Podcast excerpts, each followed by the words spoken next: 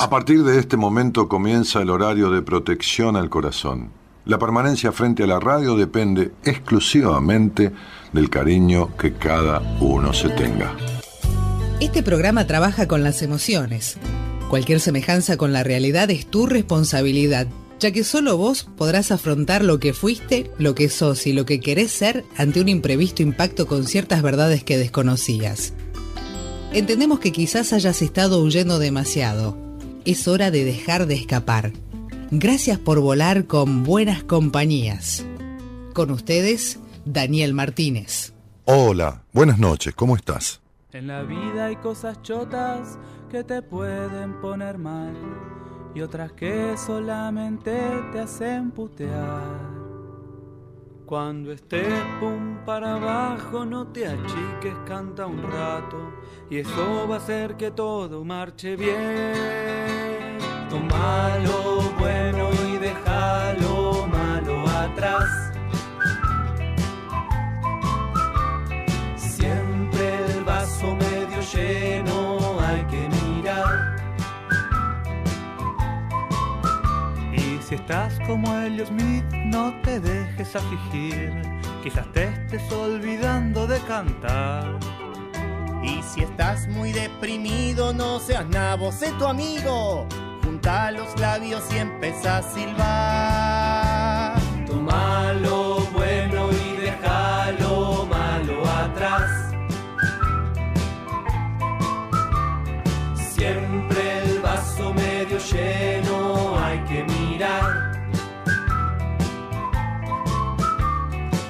Es una estafa, la muerte siempre gana.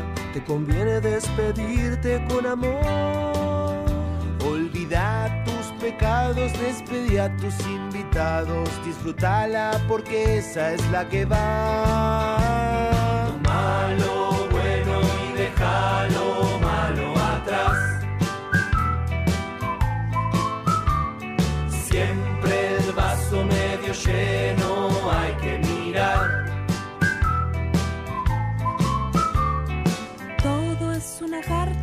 si te fijas un rato. La muerte es el remate de este show. Pensalo como un chiste y lo vas a entender. Es gracioso que dejemos de existir.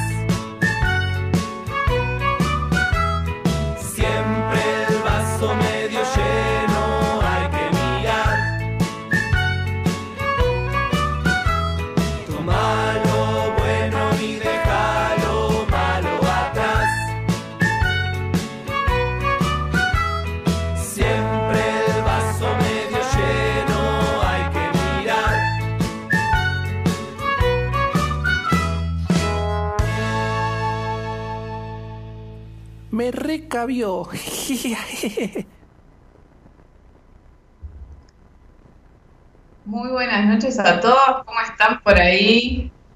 Bueno, ahí me escucho doble, ahí vamos bien. ¿Cómo están? ¿Se escucha bien, Gerard, por ahí? ¿Todo ok?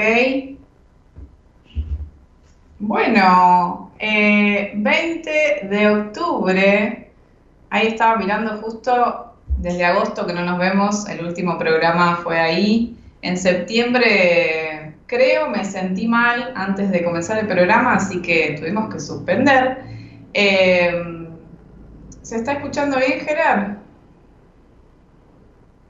Ahí me dice, dale, Gerard. Bueno, espero que me estén escuchando. Porque hoy vamos a hablar de eh, un temazo, ¿sí? Y es cómo entrenar nuestro cerebro, ¿no? Eh, yo siempre me quedo enganchada escuchando las canciones que, elige Gerardo, Marita, Dani, Elo. Eh, imagino que entre ellos van encontrando canciones y, y pensaba un poco, ¿se escucha bien?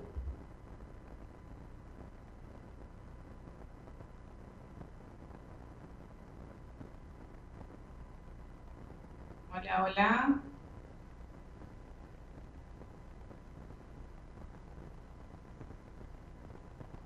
hola. Dice que sí. Yo me escucho, Gerard. Yo todo lo que ya dije.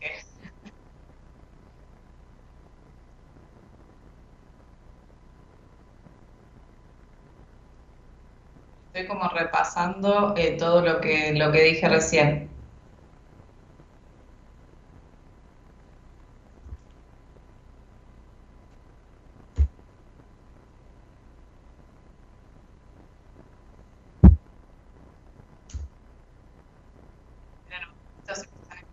Porque yo estoy escuchando todo.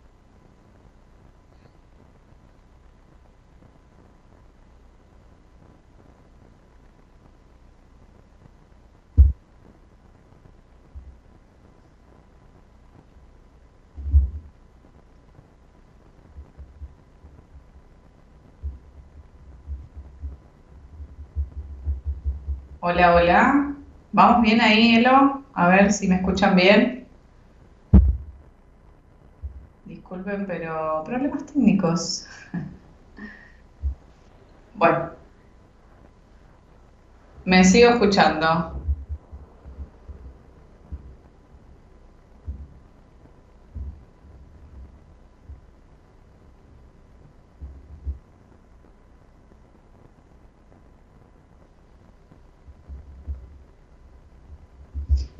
A ver ahí, ahí, bien, ahí él no me está respondiendo.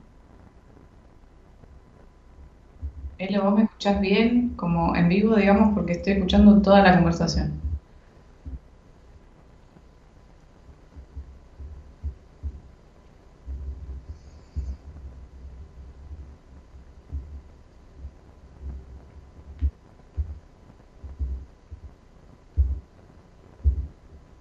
Hola, hola, ¿ahí me escuchan?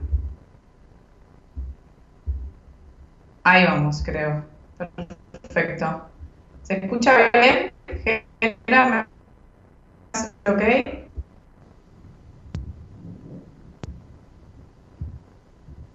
A ver qué dice Elo. Bueno, eh, vamos ahí, Elo, ¿estamos bien? Bien, se me escucha bien, dice. Bueno, vamos a hablar de un temón, disculpen por estos minutitos, ya, ya comenzamos. Eh, lo que les decía es esto, ¿no? Que, hace dos meses no, no, hacía programa, por si no se escuchó, repito.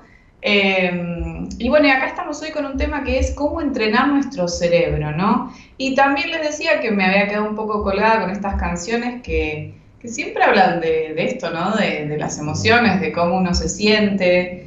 Em, y decía esto de, tomar lo bueno y dejar lo malo atrás. Bueno, ojalá a veces fuera tan fácil. Eh, realizar estas acciones, ¿no? Porque mm, me parece que es eh, de lo más complicado a veces para el ser humano, ¿no? Y de eso vamos a hablar un poco también, porque cerebro también implica emoción, cerebro es, todo lo que somos, ¿no? Y me gustaría arrancar un primer, em, cualquier cosa si se escucha mal me dicen, voy a ir abriendo el chat también.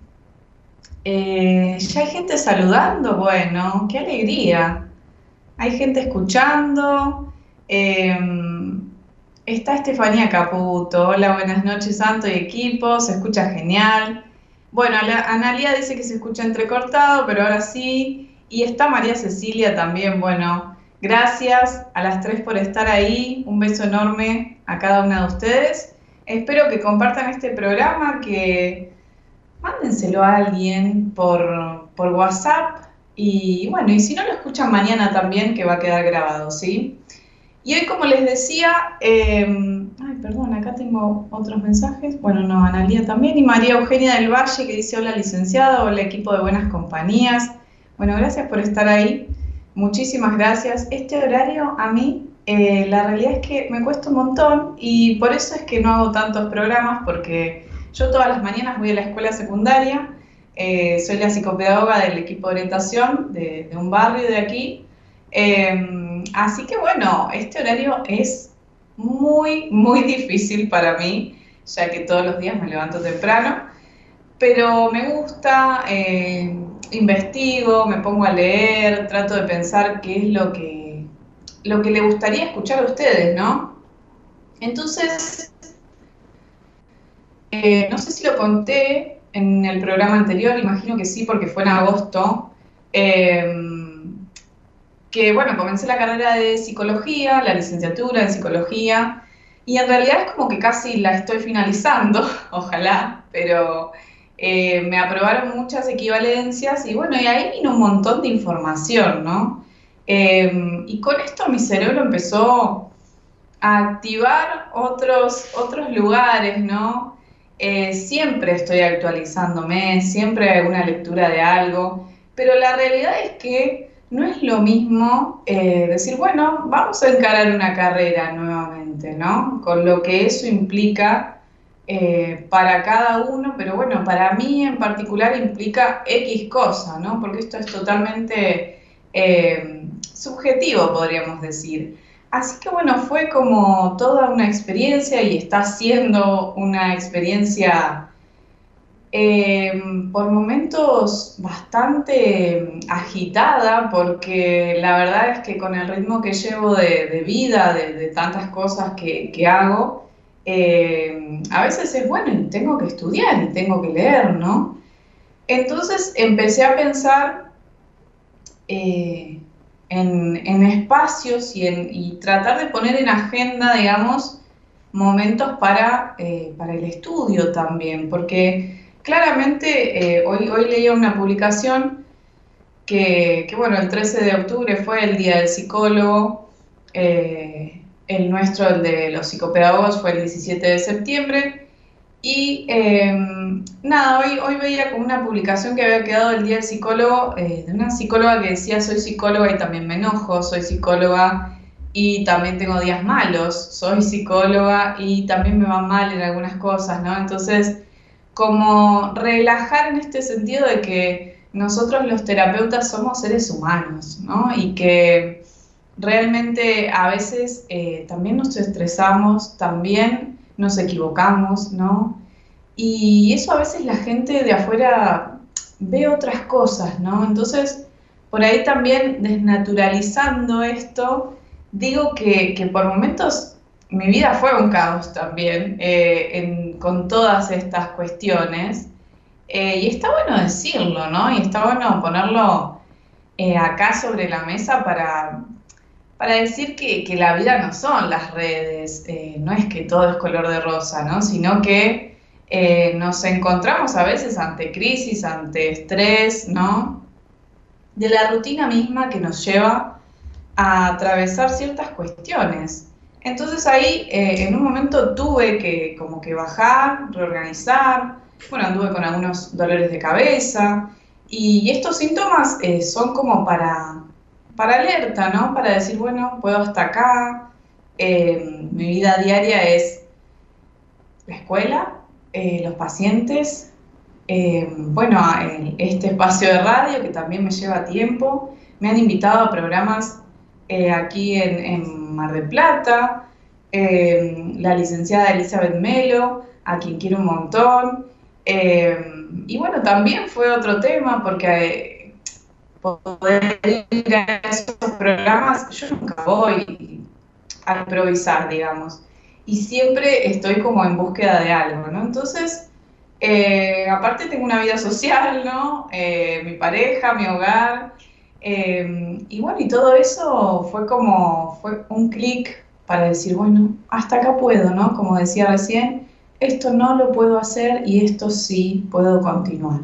Hago teatro, como algunos saben, que me siguen en las redes, terminé un curso de modelaje, y bueno, y todo ese multitasking tiene que ser organizado, porque si no se convierte en crisis, ¿no? Y hoy puedo decir que, bueno, puedo mirar para atrás y aprender de eso, que también puede hacer que, ¿no? Mi cerebro eh, esté agotado. Y así me sentí en algunos momentos, con muchas cosas buenas alrededor, porque a mí la mayoría de las cosas que hago, ¿no? O todo podría decir, me gusta. Por algo lo elijo y por algo voy y, y lo hago, ¿no? Em, yo siempre digo que no, no, soy la misma psicopedagoga que era antes de conocer a Dani porque pude despertar en mí cuestiones que em, estaban ahí dando vueltas, pero yo no las podía ver, ¿no? Y necesité de esa ayuda y de ese empuje tanto de Dani como después de Gaby, que, fue mi última terapeuta, a la que vuelvo a recurrir cada vez que necesito el espacio, ¿no? Y esto es importante decirlo, porque parece que los terapeutas no tenemos vida, eh, no sucede nada malo y esto no es así, realmente no es así. Así que bueno, los invito conmigo a que hoy podamos reflexionar acerca de esto, de cuáles son las señales que le estamos enviando a nuestro cerebro, de qué hacemos día a día, de cómo es nuestra rutina. Eh, bueno, conozco mucha gente que, tiene muchos hijos, eh, que, trabaja durante 12 o 13 horas por día, ¿no? Y entiendo que, esto a veces eh, lleva a ciertas cuestiones de, de, ansiedades, de reorganizar cuestiones familiares, ¿no? así que hoy vamos a arrancar con un pequeñísimo ejercicio para poder, eh, digamos, como resetear un poco el cerebro, ¿sí? Y es una eh, cosita muy, muy chica. Yo estoy abriendo acá los enlaces, pero lo que vamos a hacer es solamente en, en 30 segundos, ¿sí?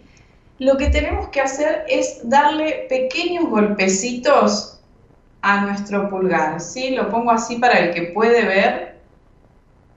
Eso va a empezar, yo ahora estoy hablando y no estoy respirando de la forma que corresponde, pero si yo empiezo a presionar así, durante 30 segundos empiezan a abrir mis fosas nasales y empieza a enviar un oxígeno eh, distinto al cerebro, ¿sí? Y si yo aprieto al costado, lo tengo que apretar y dejarlo apretado, ¿sí? Fuerte. Y estos dos ejercicios empiezan a resetear mi cerebro, ¿sí? Inténtenlo cuando puedan, en paz.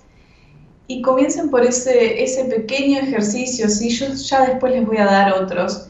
Eh, pero comencemos por ahí que eso está bueno y empieza como a oxigenar, ¿no?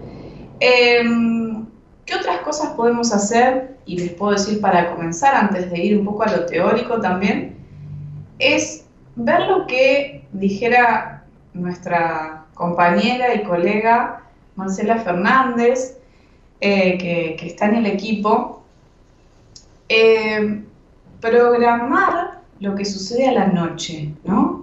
Es una oportunidad la de eh, la relajación que yo puedo tener a la noche y la que tengo por la mañana con tanta lucidez. Em, yo eh, conocí a quien hizo todas las canciones del grupo de Capanga. Él vive en el pueblo donde yo me crié hace unos años. Y él me decía que, por momentos eh, tenía mucho desvelo, ¿no? Tenía, ya la música lo había superado, digamos, porque él estaba muy atravesado por la música y por momentos se despertaba, él se levantaba muy temprano, cuatro y media, cinco de la madrugada, eh, y escribía, y dice, y es el mejor momento en que yo eh, puedo escribir canciones, Santo, dice, porque realmente tengo una lucidez ahí, eh, y él transitando Parkinson, ¿no?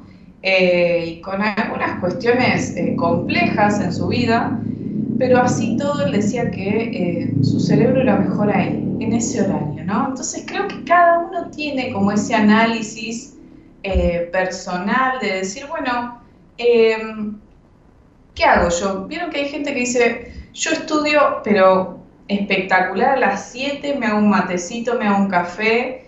Em, mi profesor de inglés, donde estudié 6 años en el laboratorio de inglés acá, 5 más o menos, eh, él decía, yo eh, funciono bien solamente tarde-noche, ¿no? Y nosotros teníamos clases con él eh, tarde-noches, de 6 a 8 o de 8 a 10, ahora no recuerdo bien.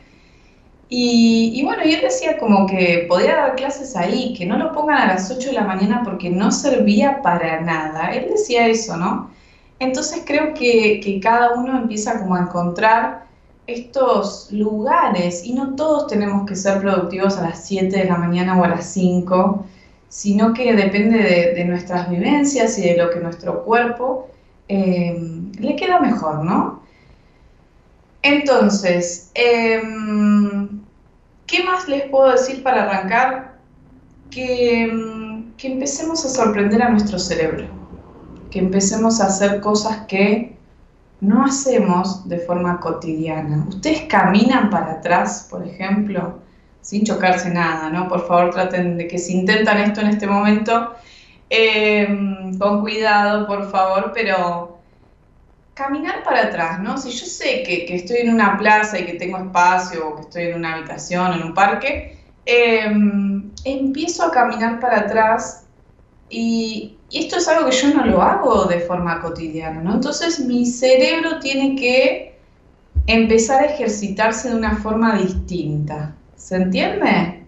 Entonces, todo esto es lo que vamos a ver hoy, ¿sí? Un poco de ejercicios, un poco de teoría, pero quiero que, se pueda entender que sin nuestro cerebro no, realmente no, no podemos vivir, no tenemos vida, ¿no? Entonces no es que nuestro cuerpo puede andar por ahí por la vida y nuestro cerebro muerto, eh, no hay chance, no tenemos chance, ¿sí?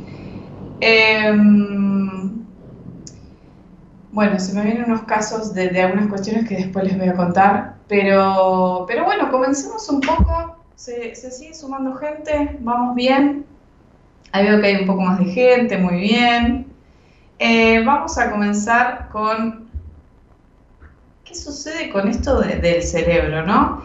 Y me parece que lo interesante es, estuve leyendo y miro acá porque tengo algunos libros, pero bueno, hay un, autor que a mí me gusta mucho, realmente no sé decir muy bien el apellido, pero su nombre es Stanislas Dean. Se escribe D-A-N, ¿no? Lo estoy mirando acá. Em, y tengo un libro que se llama eh, Cómo aprendemos. Bueno, hizo sobre em, también eh, aquí está nuestro cerebro, ¿no? Y él es un neurocientífico eh, muy reconocido, muy reconocido, que plantea el cerebro como una maquinita, ¿no? Pero una maquinita maravillosa que tiene 88 mil millones de neuronas que están conectadas, ¿sí?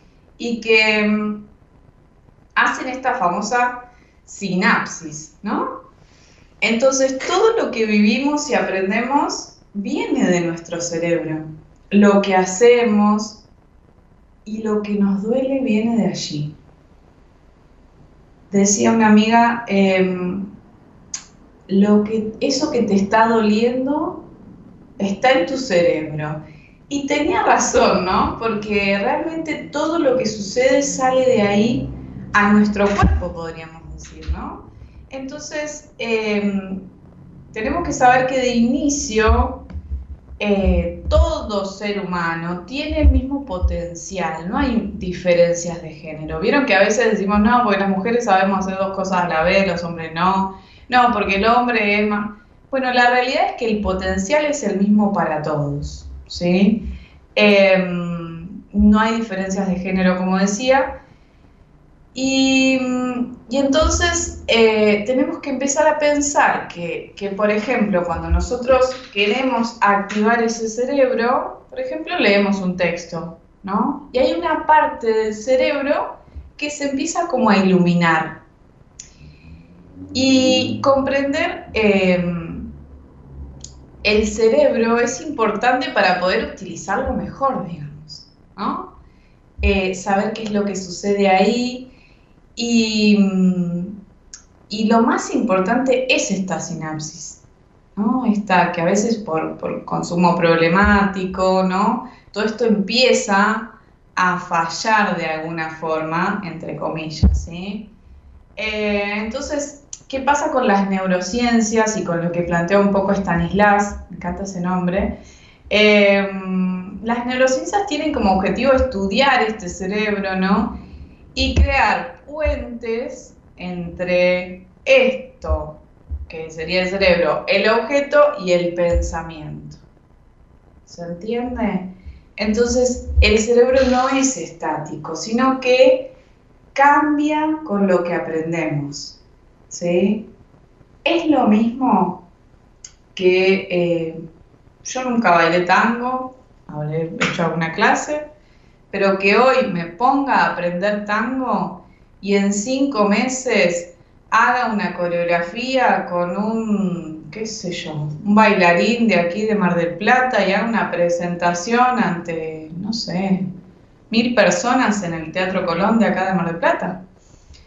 Bueno, no, no es lo mismo para mi cerebro, ¿sí? que siempre bailó salsa y bachata, a que un día eh, tenga que decodificar cómo es todo el baile del el tango, por ejemplo, ¿no? Y accionar, porque este cerebro es el que me dice, bueno, anda y ahora mueve el pie para acá y pone para allá, y hace, viste, cómo hacen con el piecito, que es lo único que sé, no sé nada de tango. Eh, entonces, el cerebro cambia con lo que aprendemos, ¿sí? Y ¿qué es aprender, no? Bueno, existen tantas definiciones como personas en el mundo, creo, porque en realidad aprender, eh, lo que plantea un poco él es, crear en, en, nuestro cerebro un modelo del mundo exterior, que esto es muy interesante, ¿no? Eh, esto que yo sé del tango, lo estoy creando por, por este modelo que yo tengo, ¿no? Del mundo exterior. ¿Y qué es importante para aprender? Cuestión que es muy eh, distinto en lo que sucede en las escuelas, cometer errores para generar aprendizaje. ¿Cómo aprendí a andar en bicicleta? Me pegué tres palos, no sé si diez. Tres palos me pegué, al cuarto dije, ah, mira cómo empiezo a andar, ¿no? Una bici violeta que me había regalado mi familia a los 11 años, más o menos, 10, más o menos por ahí, porque antes no me animaba. Entonces, em, generar aprendizaje a través del error. Sí, sí, sí. ¿Y qué es lo que se marca en la escuela? No, esto no es así, ¿no? El otro día tuvimos una situación en la, secundaria, un profesor que, eh, bueno, tiene sus formas, ¿no? Eh, que sus formas son un poco como las de antes, podríamos decir, por decirlo de alguna forma, y eh, sigue corrigiendo en rojo, ¿no? Le había puesto un 4 a un estudiante, bueno, y vino su mamá, la madre del estudiante, y nos empezó a, comentar que, que, había como ciertas desigualdades dentro de las calificaciones, ¿no? Y bueno, podemos entender que por ahí ese aprendizaje no es, no es significativo, ¿no? No en general, pero eso que sucedió fue bastante como desde, este es tu error, fin, y no había como doble chance, ¿no? Entonces creo que, que es importante dejar que el otro pueda equivocarse y dar las oportunidades necesarias. A mí en particular, hoy en día con, esta cabeza que tengo, puedo decir que la calificación me parece bastante difícil, ¿no? Yo me encuentro en escuela secundaria, escuela pública, donde las calificaciones hoy son TEP, TEA, TED, ¿no? Entonces, si vos tenés un TEA, estás eh, aprobado. Si tenés un TEP, estás en proceso y si tenés un TED, es discontinuo, que casi podría ser como el aplazado de antes, ¿se acuerdan? Eh, el TEP viene a ser un desaprobado y el TEA un aprobado. Entonces, esto ha hecho que eh, no sabemos muy bien qué es el TEP, ¿no? Porque es desaprobado. ¿Desaprobado de qué? Bueno, entonces queremos saber la calificación. Yo no soy muy partidaria, pero sí soy partidaria de que hizo como ciertos eh, baches en algunas cosas, ¿no? Eh, si se escucha mal Gerard o algo, avísame, por favor. entonces, bueno, ¿qué pasa? el cerebro de Juan Carlos me escribe, Elo. Em, entonces, generar aprendizaje a través del error, ¿sí? Em, porque, ¿qué es lo que sucede? Eh, cada región del cerebro, ¿no? Tiene su modelo. y entonces, eh, esta actividad distribuida en, todo el cerebro, ¿no? Es como que todo el cerebro empieza a tener movimiento a través de, del aprendizaje. El cerebro aprende a la noche porque repite todo lo aprendido, aunque usted no lo crea, y enfatiza lo que sucedió. Entonces, mejorar el sueño es clave levante la mano el que duerme ocho horas de corrido, ¿no? Hay mucha gente que hoy le cuesta el sueño, ya sea por ansiedad, estrés, em, lo que esté sucediendo, ¿no? Hay, varios factores que pueden alterar el sueño. Entonces, me parece que esto es clave, porque eh, en realidad nosotros tenemos ciclos de sueño que son cada una hora y media, eh, y estaría bueno que si sumamos, tenemos una hora y media, una hora y media, una hora y media, podamos llegar quizás a siete horas y media. ¿Se entiende? Tres, tres y una hora y media. Em, y que podamos cortar el sueño en esa hora y media sería ideal. ¿no? Yo me acosté a las 12, me levanto una y media porque quiero ir a hacer pis bueno, buenísimo, me vuelvo a acostar y estaría bueno que haya dos ciclos de sueño o lo mejor de lo mejor sería estirar hasta las siete y media de la mañana, ¿no? Esto no sucede en la mayoría de los casos. Hoy mismo me dice un compañero, un preceptor de, la escuela en la que estoy, dice, ayer me desperté a las 3 de la mañana y nunca más me dormí. Entonces, eh, agarré y le pasé una canción que eh, tiene algún estudio científico para bajar la ansiedad y se las voy a pasar, por eso las dejo en el chat si él la, puede escribir, eh, para dejarles también herramientas hoy, ¿no? el nombre es medio, es en inglés, ahí se la paso a Elo y si ella la puede escribir, buenísimo. Eh, entonces, nada, ir encontrando como las herramientas necesarias para que el, ciclo del sueño, digamos, no, no se corte, porque cuando uno corta ese ciclo, eh, no estamos como realizando bien todo este proceso de aprendizaje que se enfatiza en el sueño. ¿Se entiende? Entonces, he enviado, Elo, si podés escribir ese tema, buenísimo. Eh, les dejo ese temita también. Entonces, podemos pensar que dentro de este aprendizaje, que estaría bueno que el sueño sea bastante reparador, ¿no? El que descansa bien, se levanta bien y sigue su día bien. El que descansa mal, se levanta las patadas, podemos decir, o como puede, y ya continúa el día como puede. ¿Sí? Entonces, esto no es lo mismo para el cerebro. De ninguna forma. ¿Sí? Em, entonces, hablemos un poco de, qué es lo que pasa con el aprendizaje. Dentro de este hay cuatro pilares que son em, claves y que eh, tienen que ver con la atención, con el compromiso activo, con la corrección de errores y con la consolidación. ¿Se entiende?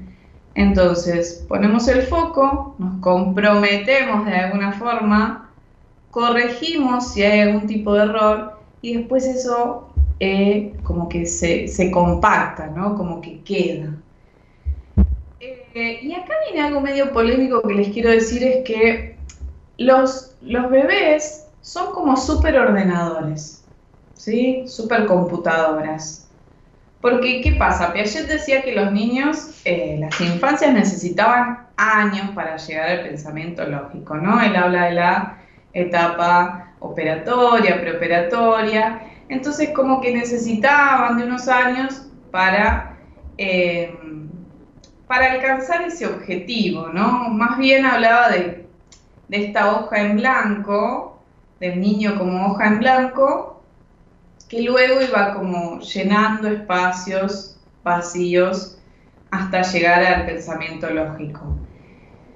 Pero ¿qué sucede de la neurociencia? Eh, se habla que, que, no es una página en blanco, ¿no? Porque está dotado el bebé de capacidades. Sí, sí, sí. Entonces a veces cuando decimos, no, los bebés no escuchan nada, no entienden nada, no saben nada, hay estudios con resonancias magnéticas, ¿no? Que no son las mismas que nos pueden hacer a los adultos y que todo lo que escuchamos, sino que tienen mucho cuidado, eh, donde ahí empiezan a ver cómo hay distintos tipos de eh, cuestiones en el cerebro, ¿no?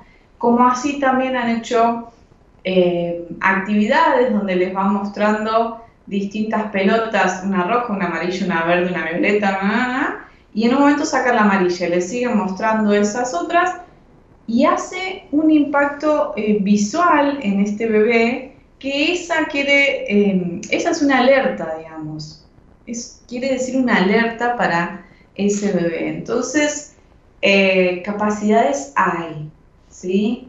Escucha hay, ¿no? Em, y, todo entra por, la escucha y por lo visual, no siempre y cuando no haya alguna eh, discapacidad o alguna, o alguna problemática, ¿no? Eh, pero no hay que desprestigiar a este bebé como, bueno, no saben nada, no entienden nada, porque todo está sucediendo desde ese momento, ¿sí? Eh, de hecho, muchas veces planteamos el tema de las relaciones sexuales también, que es como, bueno, no escucha, está en una cuna, ¿no? Eh, o está más allá, no, no se va a dar cuenta, es bebé, no sabe. Y todo esto se puede ir marcando de alguna manera la psiquis, ¿no? Así que hay que tener mucho cuidado y mucho respeto ante estas infancias, ante estos bebés que sí tienen capacidades, ¿sí? Entonces, eh, hablamos un poco de, este cerebro que aprende y ahora me gustaría ir, eh, ya en un ratito vamos a hacer una pausa, Gerard, si querés ir buscando algún tema de cerebro espectacular. Yo me puse en mis historias de Instagram Pinky y Cerebro de canción porque, bueno, eh, está bien, ¿no? Siempre pongo una canción que dice radio, radio, radio digo, ¿y qué pongo? Bueno, eh, estaba inspiradísima, parece, ¿no? Bueno, pero lo que les quiero decir es que eh, también podemos hablar de, de, otra cosa que es el deterioro cognitivo o el declive cognitivo, ¿sí? Hablamos de cómo un cerebro puede ir aprendiendo, ¿sí? Que este cerebro es una máquina maravillosa en nuestro cuerpo y también podemos hablar de que puede empezar a suceder un deterioro cognitivo, ¿sí? Em, nuestra cognición, digamos, es un conjunto de habilidades psicológicas que nos van a permitir llevar adelante nuestra vida mental mediante el proceso de la información, ¿sí? Entonces, gracias a estas habilidades, nosotros podemos procesar diferentes estímulos provenientes del exterior, ¿sí? a través de los sentidos, como del interior, que son todas las emociones, los pensamientos. ¿Se entiende? Entonces la cognición no puede pensarse separada de las emociones, lo que decíamos al principio. eh, nuestro funcionamiento cognitivo se relaciona con diferentes estados de ánimo también. ¿Funciona igual mi cerebro cuando yo estoy triste? ¿Funciona igual cuando estoy en un recital viendo a mi banda favorita? La verdad es que no, ¿sí? Em, entonces, el de, este declive cognitivo que les decía se caracteriza por una eh, disminución en el, en el, rendimiento cognitivo eh, de una, a ver, de una persona en comparación con ella misma antes. ¿Se entiende?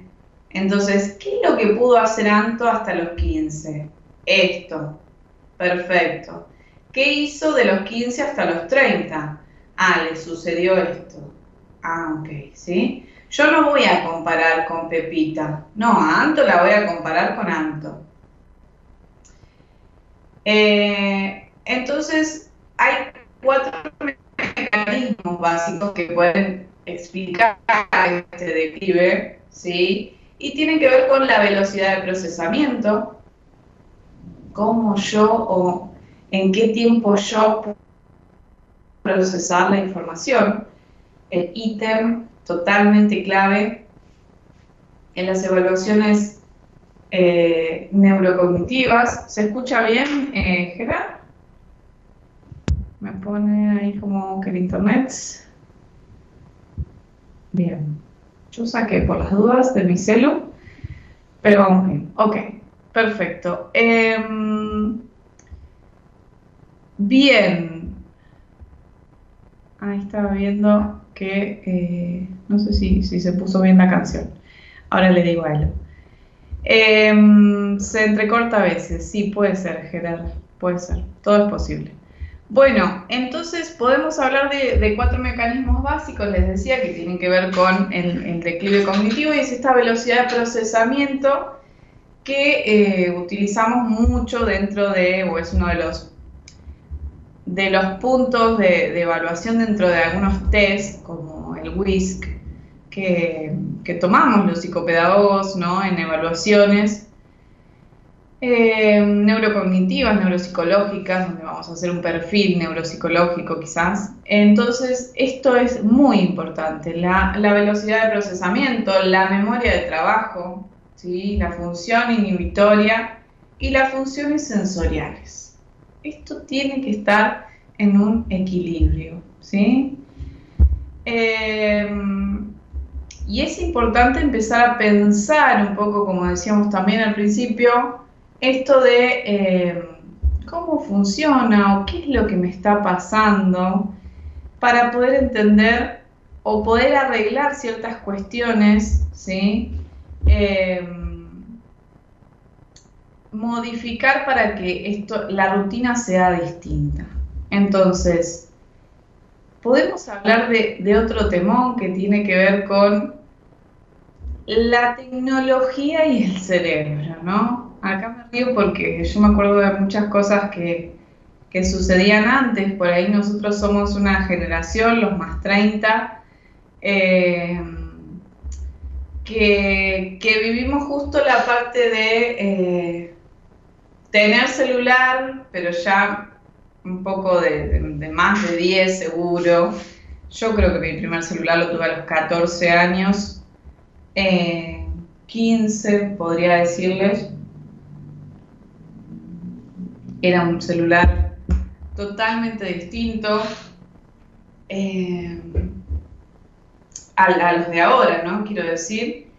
y de hecho me acuerdo que en el pueblo donde yo vivía, que es a 30 kilómetros de acá de, Mar del Plata, eh, no había señal, no había señal para nada, y, en un momento,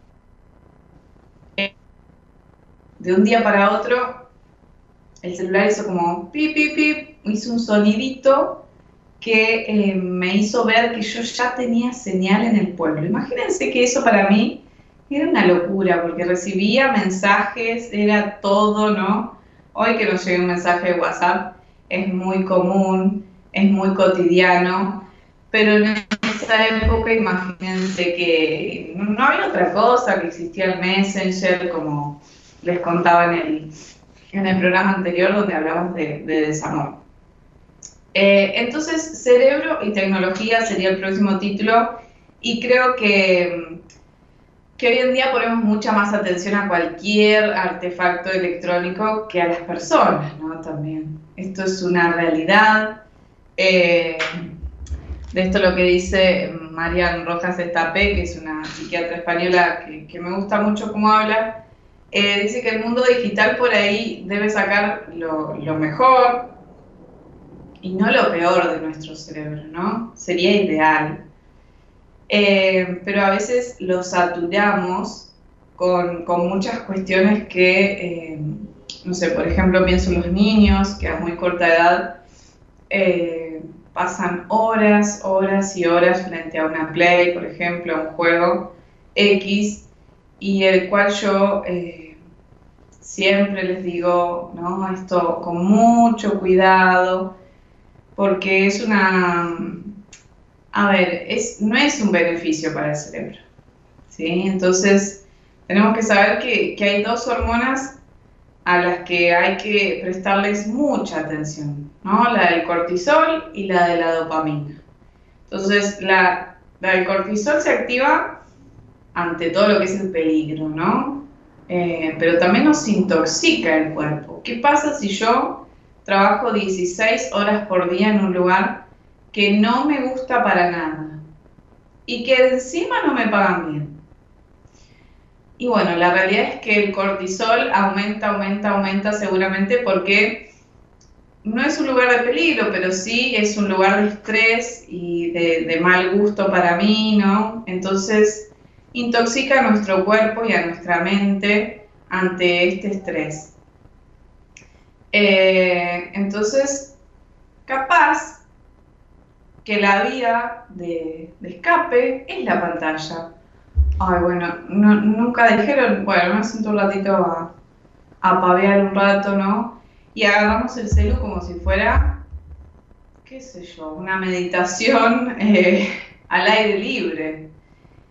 Y la realidad es que no es lo mismo. Entonces, las pantallas eh, lo que nos traen es, una gratificación instantánea, las tenemos eh, siempre ahí, entonces Em, por ejemplo, el otro día escuchaba hablar al, ex director de, Facebook, creo, o algo así, eh, que decía que, bueno, que la red fue creada realmente para ser adictiva, ¿no? Al nivel del tabaco. Entonces, no hay que creer que simplemente es algo útil y algo divertido, em, porque nos damos cuenta de cómo puede afectarnos y de la vulnerabilidad del ser humano también, ¿no? De cómo necesita sentirse querido, reconocido, el like, eh, el, comentario, cuántos comentarios tengo, ¿no? Hay gente que cuenta los comentarios, cuánto tiene, cuánto esto. Y entonces, eh, tener en cuenta esto, ¿no? La palabra adicción. Eh, en cuanto a la dopamina, que sería el otro lado, eh, es la hormona del placer, ¿no? De, las adicciones. Eh, y la generamos cuando consumimos lo que nos gusta, ¿no? Por ejemplo, al jugar videojuegos o estar en las redes, ahí recibimos como chispazos de dopamina cada vez que sucede algo de esto. Entonces, la adicción a las pantallas se, se trata muchas veces eh, en la medicina eh, y de hecho hay estudios que han tratado este tipo de cuestiones con medicina que se utiliza para la adicción de la cocaína. Esto no es por ser extremista, pero es por comprender o intentar de comprender de que puede ser eh, vamos a decirle suavemente, un no beneficio para nuestro cerebro, ¿sí? Eh, entonces, también tenemos que entender que por ahí las pantallas nos salvaron durante el periodo de la pandemia, donde piense lo que cada uno piense de este momento, estuvimos encerrados eh, durante un buen rato, sin saber qué, qué iba a pasar, con muchísima incertidumbre. Em, entonces ahí por ahí nos salvaron un poco. Yo me acuerdo que en un momento me despertaba muy temprano para hacer yoga, cosa que ahora no lo hago. Eh, que me levanto y voy a la escuela, ¿no? Que puedo hacer yoga en otro momento de, la vida, pero no muy temprano en la mañana. Entonces por ahí nos sirvieron de algo, ¿no? Eh, para algo educativo, para el trabajo. Eh, pero bueno, es necesario saber cómo activar nuestro cerebro para poder enfrentar estos riesgos que traen y evitar por ahí convertirnos en, en, una canción que se llama drogadependientes, ¿no? Emocionales. ¿Se entiende? Entonces, eh, todas estas empresas como Facebook, Instagram, ¿no? que son gigantes, buscan mantener la atención de los usuarios en las pantallas, ¿no? Entonces todo el tiempo se van actualizando, eh, la mayor parte del tiempo, y captan nuestra atención y, van como eh, secuestrando nuestros instintos, podríamos decir, ¿no? Gracias a la gratificación instantánea que obtenemos, porque si yo subo una foto de mi casamiento y recibo 100 eh, comentarios de, ay, qué lindos, ay, no sé qué, ay, te quiero mucho, todo eso es como gratificación constante para el cerebro, ¿se entiende? Eh, pero bueno, es necesario saber gestionar la frustración eh, y, no caer en la impaciencia ¿sí? de todo esto que nos acompaña en el día a día.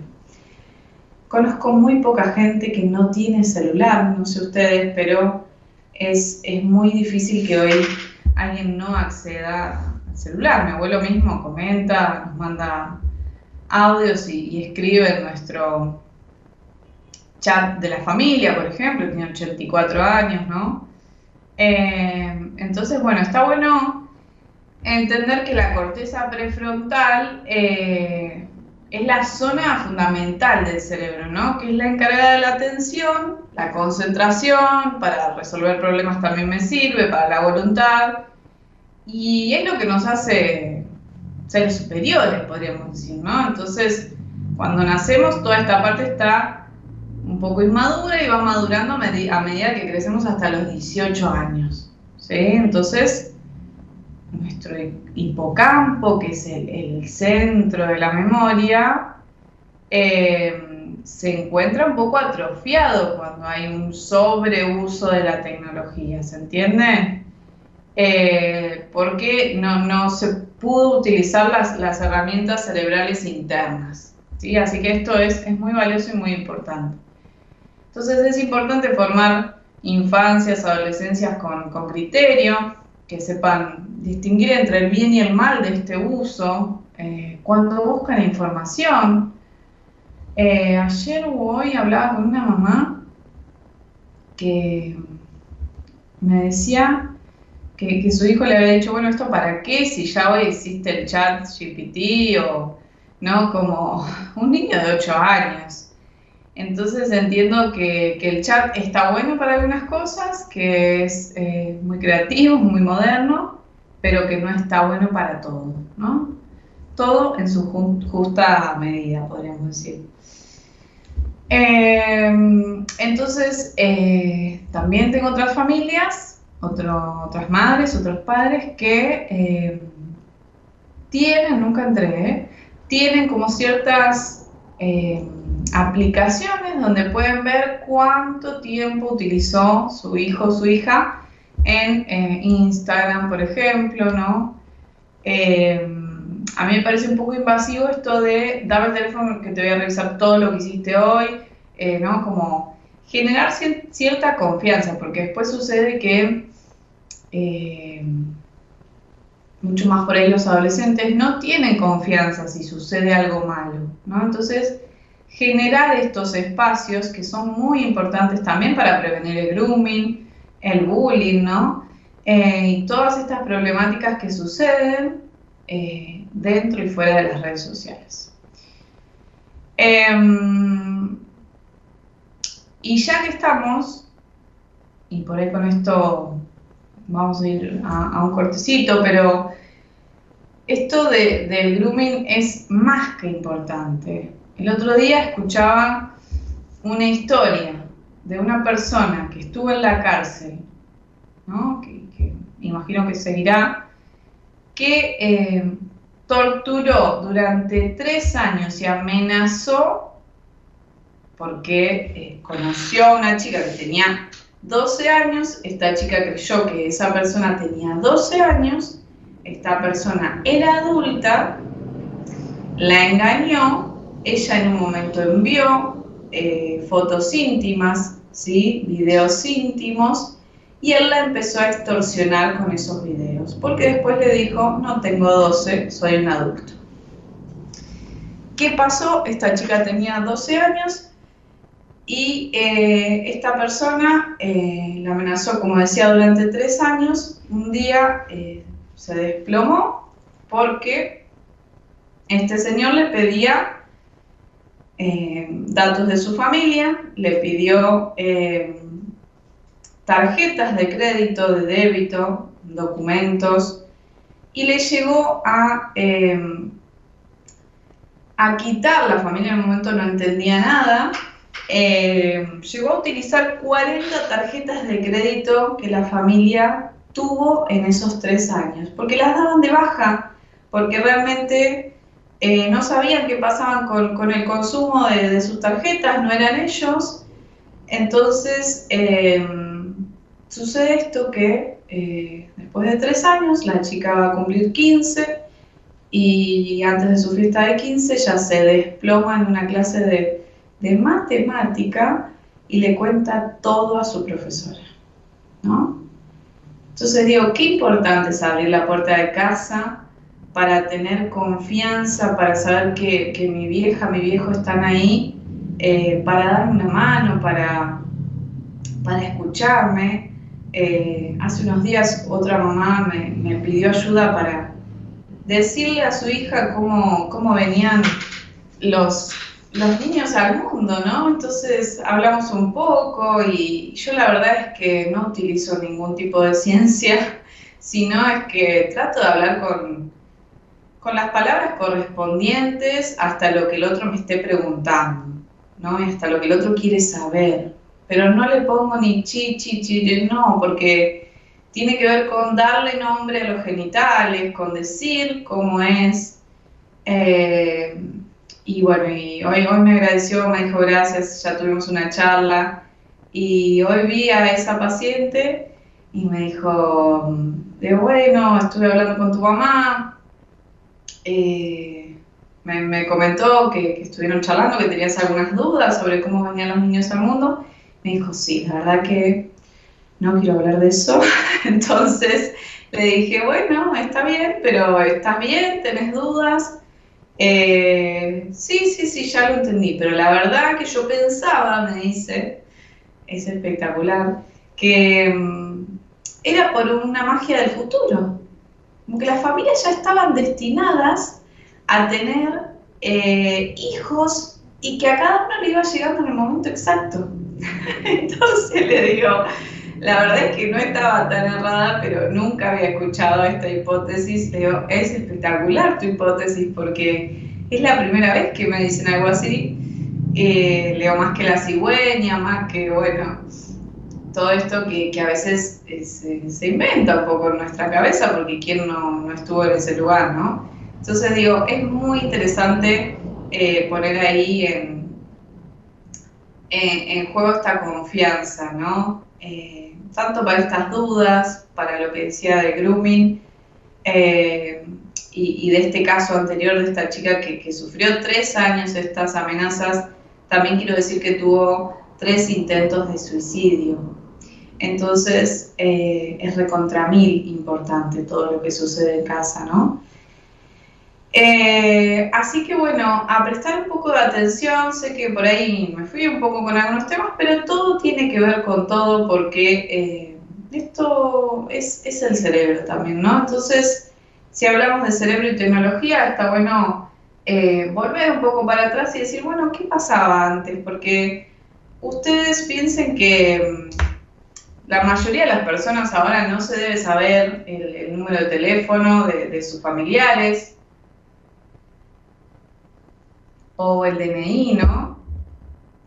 Eh, yo todavía en, en la escuela secundaria los estudiantes no saben su número de DNI, ¿no? Y digo, bueno, será otras prioridades, ¿no? Eh, pero mm, esto fue por, el avance de la tecnología, ¿no? Eh, yo me acuerdo del DNI de mi familia, eh, de mi papá, de mi mamá, los teléfonos celulares de, de ellos también, pero ya el teléfono de un amigo, de mi pareja, hasta ahí llegué, porque ya nos encontró en la modernidad y yo en ningún momento tuve que saber su, su teléfono, ¿no? Porque siempre tuve un celular, siempre, eh, desde que lo conozco, por ejemplo. Eh, entonces, bueno, de hecho, tengo recuerdo de, de, teléfonos fijos de mis tías, ¿no? Me los acuerdo patente, como decíamos, y y bueno, esto lo hacía la, no saturación de las tecnologías, ¿no? Teníamos otras cosas. Eh, así que bueno, vamos a hacer un pequeño corte eh, y a la vuelta vamos a hacer un ejercicio distinto. Eh, así que bueno, los espero ahí para que puedan comentar en el chat con algo, algo más. Vamos a un cortecito. Siempre doy un paso primero para no caer en un hueco. Me sé toda la regla del juego y no me arriesgo a perder. Allá le dan igual los detalles y cruza sin mirar en la calle. No pide permiso a nadie, disfruta ver al mundo arder. Todo estaba ya planeado, estaba calculado, sin margen de error. desordenados,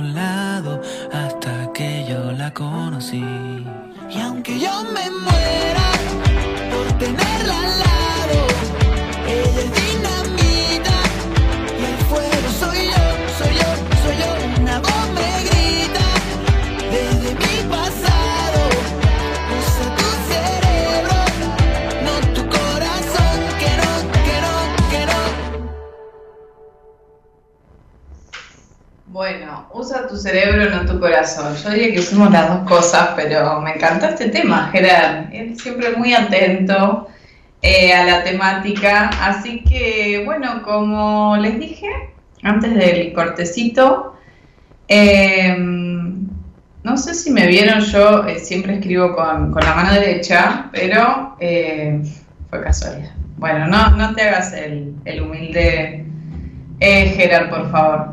Bueno, eh, ¿qué estoy haciendo? Yo escribo con la derecha y estoy utilizando la mano izquierda para tomar agua solamente, ¿sí? Este es otro de los ejercicios que pueden hacer. De hecho, se pueden eh, atar la mano, ¿sí? O, ponerla atrás y empezar a agarrar las cosas con la mano que menos utilizan, podríamos decir, ¿no?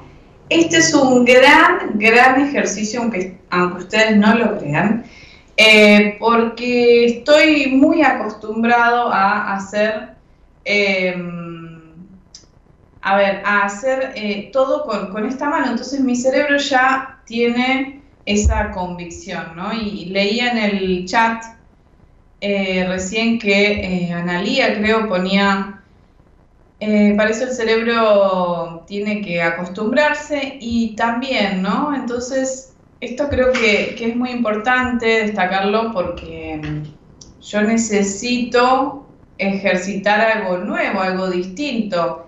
Pero ¿qué pasa? Si mi cerebro después ya se acostumbra, yo puedo llegar al punto de, bueno, si agarro el vaso no pasa nada, pero si yo empiezo a escribir con mi mano izquierda, el cerebro en algún momento me va a dar la escritura como si fuera con la mano derecha, ¿sí? Ustedes saben, los que escriben con la mano derecha saben lo difícil que es escribir con la mano izquierda o viceversa, ¿no?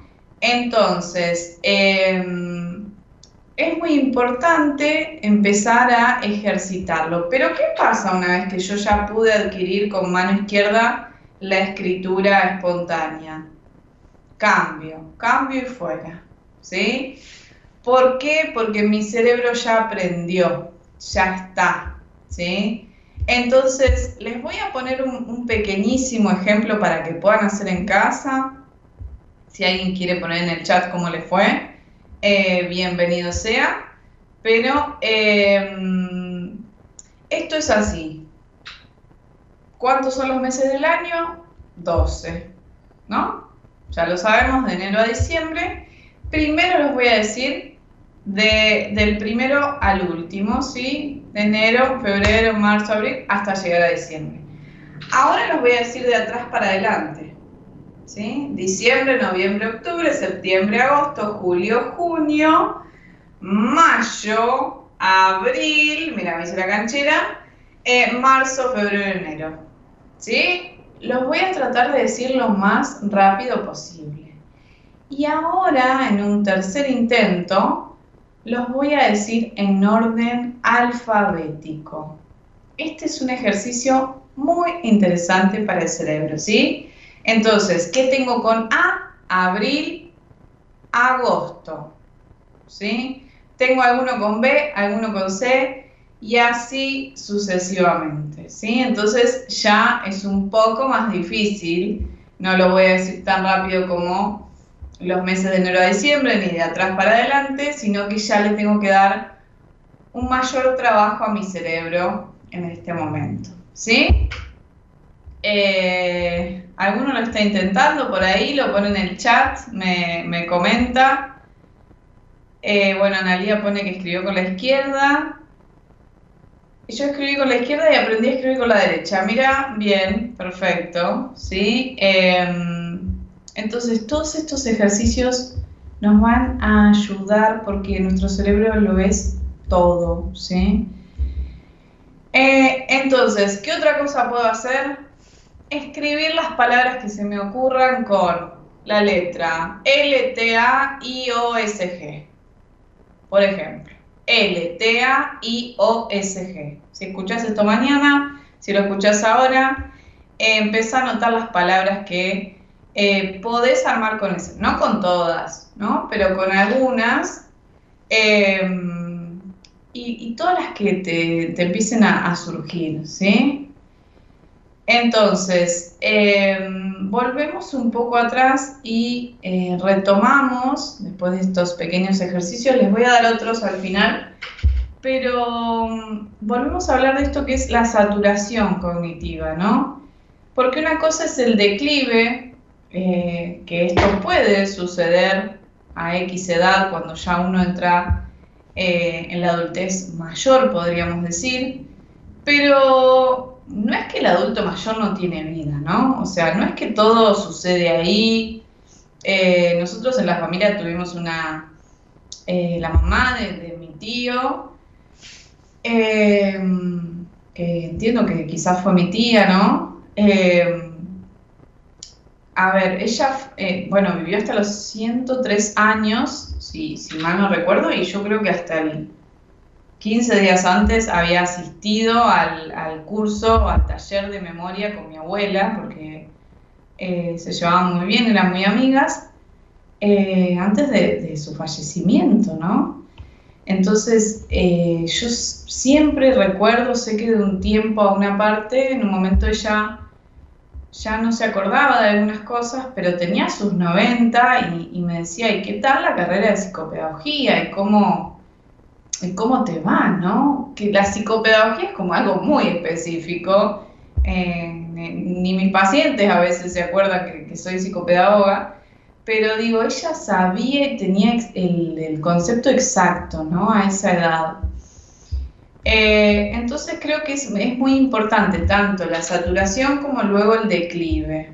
¿Sí? ¿Cómo yo quiero llegar a cierta edad y cómo yo quiero que funcione mi vida en general? no solamente por la prevención de ciertas cuestiones a cierta edad, que es muy importante, ¿sí? Sino, vamos a decir que por ambas cosas. Entonces, eh, la pregunta es si alguna vez te sentiste que, a ver, que no lograbas concentrarte porque estabas pensando en demasiadas cosas a la vez, que tu cerebro estaba como saturado de información. Em, en esto que decíamos recién de la tecnología también, ¿no? Pero ¿Te ha pasado que estuviste con muchas cosas a la vez y decís, no, no, necesito apagar la tele, como dicen, y descansar un poco porque no doy más, ¿no? Mi último ejemplo fue em, tener que armar un casamiento en tres meses, que fue el año pasado. El 27 de septiembre se cumplió un año de nuestro eh, casamiento por civil y el 27 de diciembre será un año de la fiesta. Pero mm, fue una locura. A nivel cerebral fue tremendo, porque en ningún momento los dos dejamos de trabajar. Sí, nos, dieron una licencia correspondiente al casamiento, que eso te, corresponde, ¿no? Pero después en todo momento era trabajo, trabajo, estudio y, armado de boda, ¿no? Con lo que lleva eh, el armado que no se pueden imaginar si uno preparó un casamiento alguna vez o una fiesta de 15 o un cumpleaños grande, eh, donde había 200 personas ¿no? en nuestro casamiento. Y, fue en un momento como, estábamos los dos como, ni me mires, porque yo no sé si me quiero casar ya, ¿no? Y de hecho, hoy hablábamos de eso también, ¿no? Del estrés que, que pudimos vivir en ese momento porque no llegábamos con los tiempos, porque hacíamos una cosa y había otra, ¿no? Bueno, ahí no me pongan de ejemplo porque no estuvo bueno, digamos, ¿no? Pero a esto que les decía al principio, que soy un ser humano que también tiene cuestiones, em, les quiero decir esto, armar tremendo casamiento en tres meses y la verdad que la sacamos barata, digamos, ¿no? El casamiento fue una maravilla, una hermosura. Eh, quien, quien estuvo ahí lo, puede comentar, pero fue de mucho estrés, ¿no? Entonces, esto es algo que, muchos podemos experimentar, eh, porque en el, entorno en que nos desarrollamos, digamos, hay muchos estímulos, hay muchos estímulos de estrés, ¿no? Que pueden llevar a, a saturarnos. Entonces, los seres humanos tenemos un sistema cognitivo, ¿sí? Que tiene una capacidad limitada de procesamiento de la información, ¿sí? No sé, yo puedo estar tocando el, teclado, la guitarra y una flauta a la vez y además escuchando un, no sé, un seminario de, medicina. No, no puedo, ¿no? Llega un momento que eh, ya no, no respondemos a ciertas cuestiones. Entonces, eh, aunque esté diseñado para llevar a cabo esta función, ¿no? No puede hacerlo con todo a la vez. Entonces lo que sucede es que va priorizando qué cosas son importantes y cuáles no, dependiendo del objetivo que cada uno eh, esté llevando en ese momento. ¿Se entiende? Entonces, cuando esta capacidad se supera, surge la sobrecarga cognitiva, ¿sí? Entonces, se presenta cuando ya recibimos más información de la que podemos procesar como ser humano, digamos, ¿no? Eh, entonces ahí se puede ver eh, afectada la capacidad de una persona para poder resolver problemas, ¿sí? tomar decisiones y controlar sus emociones o conducta. Esto que decíamos, ni me mires, andá y reservalo la decoración porque yo ya no doy más. ¿No? Entonces era como, los dos sabemos que estamos recontra mil estresados, vamos a, seguir, joya, pero llegaba un momento que, no, no, no se dan ni idea la cantidad de cosas que había para hacer y que también no se podía delegar, ¿no? Que, que hay cosas que íbamos eh, manejando entre nosotros dos, los contactos, las cosas, ¿no? Bueno, se bajó tal, se subió tal, ahora está este, bueno. Entonces, eh, empieza a afectarse eso, ¿no? La resolución de problemas, la toma de decisiones y el control de, las emociones. Entonces, procesar la información, ¿qué implica? Implica percibirla, o sea, que nuestros órganos detecten todo lo que hay en nuestro alrededor, ¿sí?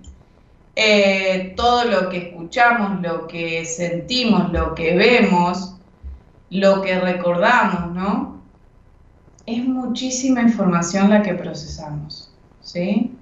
En nuestro día a día ustedes no se dan cuenta de la cantidad de información que recibimos, ¿no? Eh, yo a veces voy a la escuela y digo, yo vi una mamá que, eh, a ver, que, tuvo un conflicto familiar. Un chico recibió violencia en su casa. Eh, hubo una pelea en la escuela. El director me pidió que le mande el informe para el Centro de Protección de los Derechos del Niño. Él, y a veces digo, wow, cuántas cosas que hice.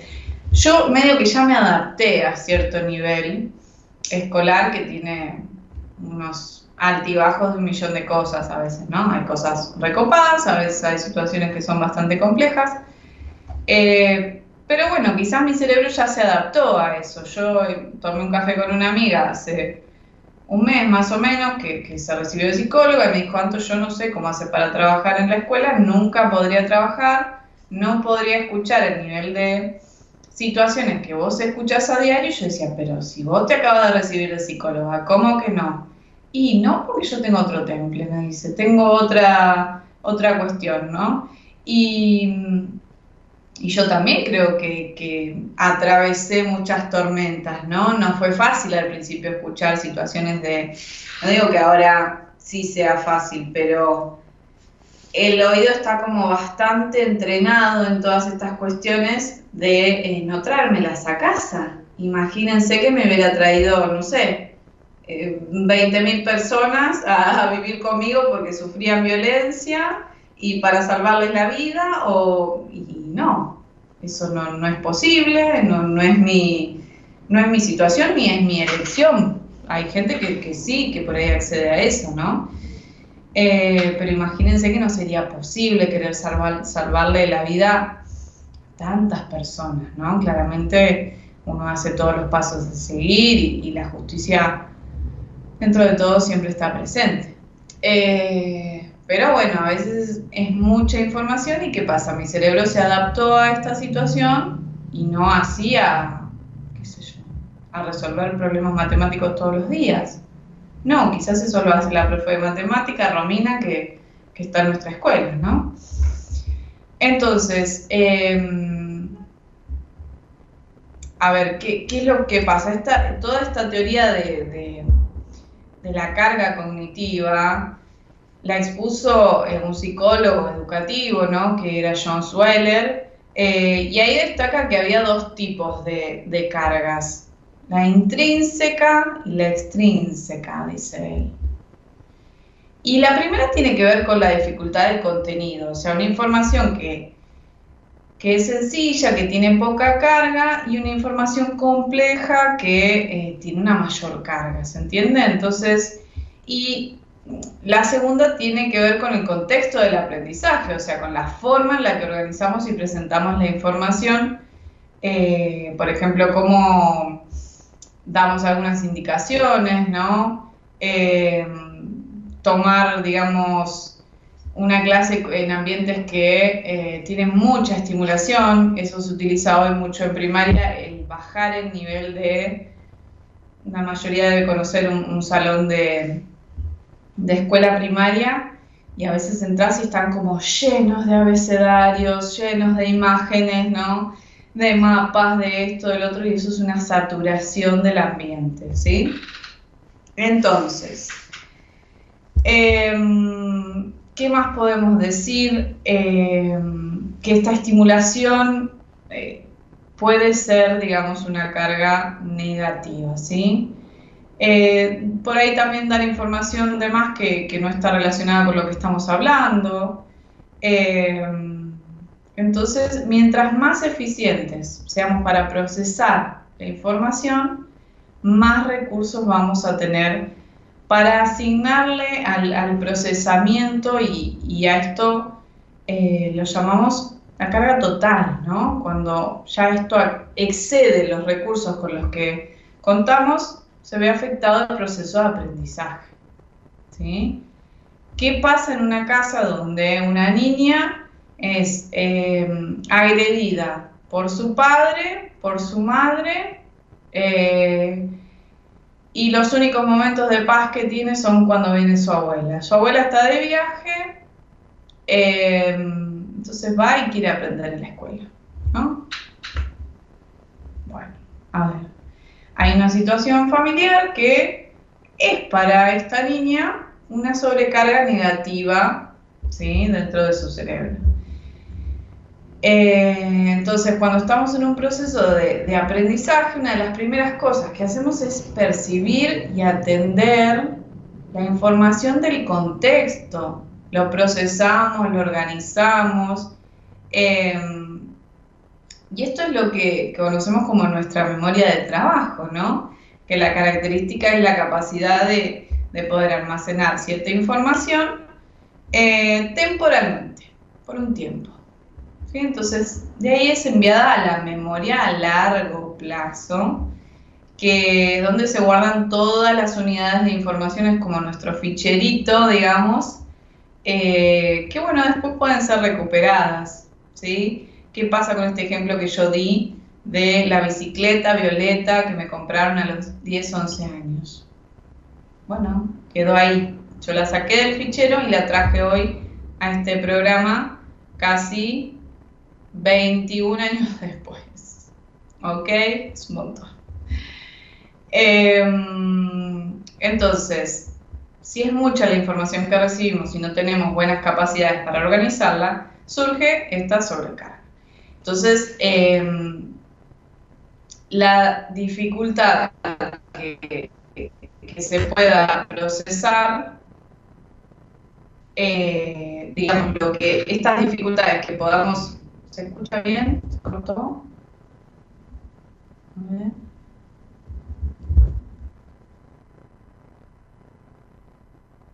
Qué bonita la vida.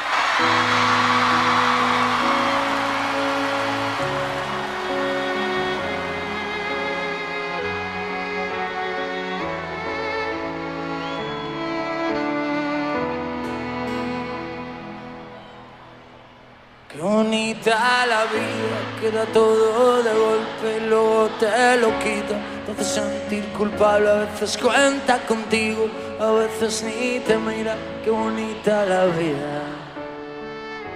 Qué bonita la vida, cuando baila su baile, que se vuelve maldito, cuando cambia de planes, ahora juega contigo, otras tantas comparto, qué bonita la vida.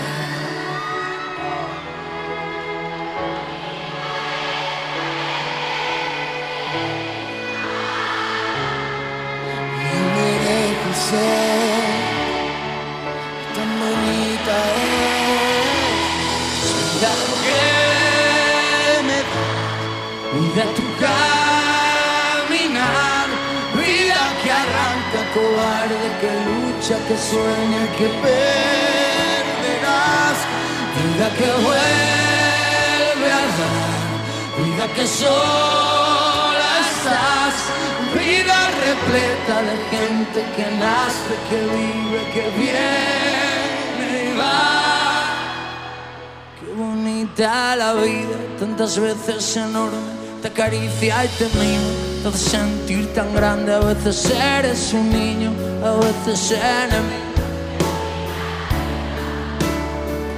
Qué bonita la vida, qué regalo tan grande que luego te lo quita, te hace no ser de nadie, a veces un sinsentido.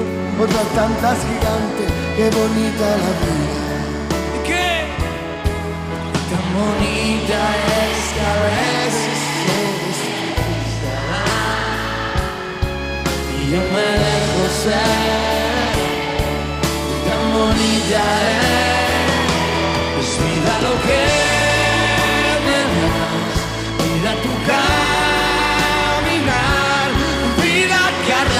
cobarde, que lucha, que sueña, que perderás, vida que vuelve a dar, vida que sola estás, vida repleta de gente que nace, que vive, que viene.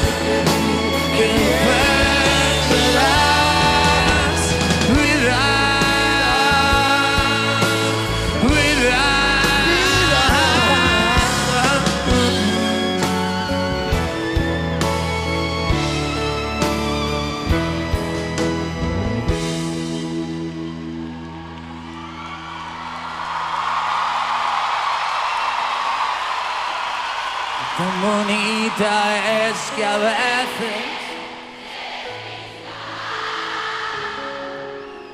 me dejo ser. Es vida lo que me das, vida tu caminar,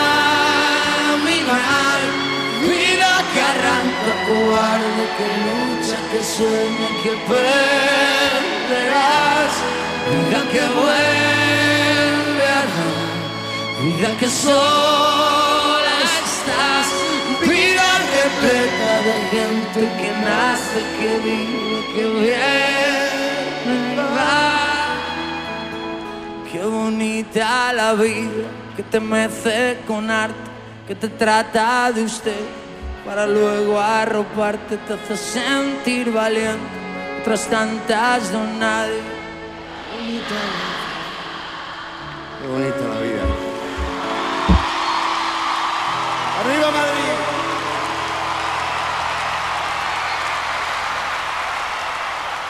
Bueno, aquí estamos de nuevo. Quiero estar eh, comiendo unas tapas en Madrid con este temón que tiró Heather. Mientras el internet, eh, hablando de tecnología, eh, no sé qué sucedió, no se me cortó, pero se cortó igual la, la conexión. Así que bueno, acá estamos de nuevo retomando este tiempito que nos queda muy, muy cortito ya, se me pasó volando el programa, pero bueno, un poco el, el mensaje de, lo que veníamos diciendo es que el aprendizaje se da justamente ¿no? cuando podemos mandar toda esa información que procesamos a la memoria a largo plazo, ¿sí? Y uno aprende eh, con el otro principalmente, ¿sí? ¿Puedo aprender de memoria? Sí. ¿Me sirve? No sé. Eh, ¿Puedo aprender escuchando? Sí. ¿Puedo aprender mirando imágenes? También es otra forma, ¿sí? Pero lo más, más importante es que yo voy a aprender cuando le puedo contar al otro realmente eh, lo que estoy leyendo, ¿sí? O valga la redundancia, lo que estoy intentando aprender. Entonces, este es un método eh, muy importante, a veces uno lo pasa eh, por de largo, digamos, ¿no? Entonces, es importante contarle al otro lo que voy aprendiendo, ¿sí? Aunque el otro no sepa nada de Freud, no importa. Bueno, ¿qué, aprendí hoy? ¿Qué, em, ¿Qué, pude leer de, alguna teoría? Eh, lo cuento, lo cuento y lo cuento y así se empieza a grabar un poco en esta memoria a largo plazo, ¿sí? Entonces, hay algunos síntomas y algunas recomendaciones que quiero dejarles en este último ratito. Eh, pero había un comentario ahí que, me gustó de Ivonne González que dice, he logrado aprender a peinarme con la mano izquierda, al principio me golpeaba la cabeza, también logré poder cepillarme los dientes. ¿sí? Toda acción que ustedes puedan hacer con la otra mano que no utilizan tanto va a ser bienvenida como un entrenamiento cerebral. ¿sí? Entonces, eh, bienvenida Ivonne a que puedas eh, seguir con, estas, eh, con estos ejercicios, ¿no? Porque me parecen más que importantes e interesantes para nuestro cerebro. Eh, bueno, ¿qué, sucede? Un poco esto que les hablaba al principio, que a veces me encuentro ante, ante, muchas tareas, ¿no? ¿Y cómo se le llama esto? Multitasking, ¿no? Y está de moda también decir que uno es multitasking y bueno, a veces la pregunta es ¿a qué costo? ¿No? Eh, no sé, una es, madre, eh, trabajadora, eh, hace los quehaceres de, la casa, riega las plantas de jardín y sale con sus amigas y además estudia mm, chino mandarín, ¿no? Bueno, está buenísimo, todo eso está buenísimo, pero seguramente puede ser una sobrecarga el multitasking, ¿no? Entonces, eh, realizar múltiples tareas a la vez, eh, eh, por ejemplo, podemos estar escuchando una canción, mientras escribimos un mensaje de texto, al mismo tiempo estar recordando que, vamos a comer hoy, ¿no? y todo esto es como una cuestión para el cerebro de, un ping-pong, ¿no? De un ida y vuelta. Hay una psicóloga cognitiva que, se llama Reynoso de apellido, no recuerdo su nombre, y ella dice que el multitasking, eh, lo que ocurre ahí es que la información, digamos, que la persona está recibiendo no es procesada al mismo tiempo y en paralelo, ¿sí? sino que está alternando, digamos, recursos eh, para ir atendiendo a una cosa y luego a otra. ¿Se entiende? Entonces por eso este, el cerebro hace como este ping-pong y de ahí es donde el procesamiento de la información quizás no comience a ser tan eficiente, ¿sí? pueda provocar cierta saturación eh, cognitiva al almacenar esta información. Entonces, algunos síntomas de la sobrecarga cognitiva pueden ser sentirme agobiado, ¿sí? Eso disminuye nuestra eficiencia para procesar información y incluso nos puede como exponer, ¿sí? Eh, a riesgos cotidianos, como por ejemplo andar por la calle de forma distraída, olvidar las cosas fácilmente, ¿sí? Bajé, no sé, 10 pisos, llegué a 3 cuadras del estacionamiento y me olvidé la llave del auto, ¿no? Eh, no poner atención entonces puede ver afectado, digamos, eh, ciertas cuestiones rutinarias, ¿no? También se puede haber afectado el manejo de las emociones y el control de los estados de ánimo. Eh, todos los días, está bien que por ahí tiene que ver más con una edad, pero encuentro a, mis estudiantes diciendo, bueno, hoy tuve un mal día y fue por eso que reaccioné así, ¿no? Y esto tiene que empezar a trabajarse a esa edad para que luego haya un control de impulsos, ¿no? Y un manejo, a ver, un manejo al 100 nunca va a existir, ¿no? Yo creo que todos podemos mejorar nuestras cuestiones al 85, al 90, en el mejor de los casos, pero el 100 no existe, siempre hay un margen de error, ¿no?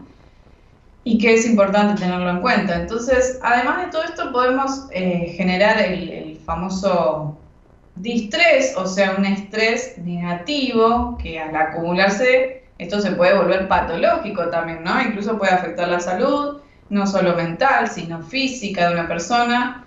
Y bueno, también aparecen otros síntomas como eh, esto de, estar agobiado y de la fatiga, ¿no? Sentirse poco motivados, poco productivos, ¿no?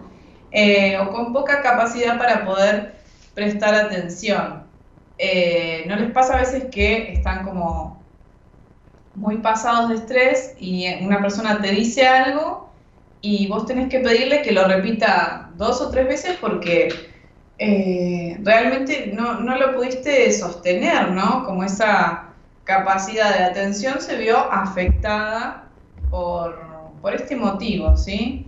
Entonces, algunas recomendaciones que por ahí les quiero dejar para evitar la sobrecarga eh, por ejemplo, en los estudiantes, es desarrollar estrategias que puedan disminuir la carga externa de, toda esta info que anda dando vueltas, ya que esto no va a favorecer el aprendizaje. Pero vamos a aplicar esto para todas las edades, todos los momentos del desarrollo del ser humano. Eh, entonces, por ejemplo, promover rutinas que eh, visibles del pensamiento que, les hagan, digamos, ser conscientes de cómo procesan la información. O sea, identificar si te costó trabajo aprender un contenido difícil porque estabas en un ambiente ruidoso o porque no habías dormido bien o no habías comido bien. ¿Sí? Entonces, para quienes no son estudiantes también va esto, ¿no? Y se exponen a esta sobrecarga cognitiva, la sugerencia es ser consciente de cómo procesamos la información. Yo estudié, me dicen algunos a veces, pero me fue mal. ¿Qué te pasó? Está perfecto que te vaya mal. O sea, ¿qué decir que te vaya mal, no? Bueno, podemos hacer filosofía de todo, pero... Em, a ver, ¿qué, ¿qué, es lo que pasaba? Y por ahí después empiezo a escuchar historias y no, me había peleado con, con quien estoy saliendo ahora, te dicen, ¿no? Eh, me peleé con mi vieja, todo mal con mi viejo. Bueno, siempre hay algo atrás, algún ruidito emocional eh, dando vueltas. Eh, entonces siempre es importante buscar las mejores estrategias, conocer esto que digo de forma consciente y utilizar lo que sea más eficiente como recurso. ¿Sí? Entonces, vamos a ir al final de este capítulo que hoy lo llamamos cómo entrenar nuestro cerebro, ¿sí? Y entonces, ¿cómo hacemos? Algunas cosas ya se las dije. Eh, si alguno tiene algo más que pueda compartir, no estoy mirando el chat ahora, pero si alguien quiere compartir, eh, a ver, eh, puede ser el, no sé, algún ejercicio que, quieran poner ahí, bienvenido sea, ¿sí? Entonces, ejercitar el cerebro es tan importante como mantener activo todo el resto del cuerpo, ¿sí? Entonces, puede prevenir enfermedades y, desarrolla las, las, capacidades a cualquier edad, como decíamos. ¿Qué pasa? El cuerpo del ser humano es moldeable, ¿no? Entonces, está programado para adaptarse a las condiciones ambientales en las que le toque vivir, ¿no? Al igual que el resto de, las partes del cuerpo, digamos. Entonces, en nuestra sociedad lo que tenemos es eh, muchas facilidades para poder dirigir los cambios que queremos que se empiecen a producir en nuestro cerebro. ¿Se entiende? Eh, entonces, podemos sacarle el máximo potencial a través del entrenamiento mental y eso va a depender de cada uno de nosotros, De los retos que podamos poner por delante y de cómo nos enfrentamos a lo que viene. ¿Sí?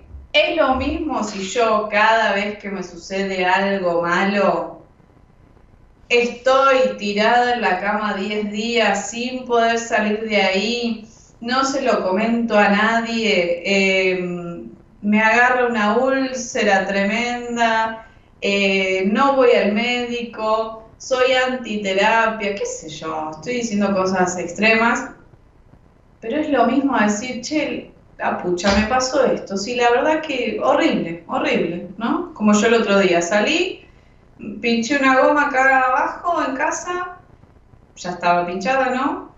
Tuve que ir a la comería, salí de la escuela, volvía para mi casa, una señora no me vio, me chocó.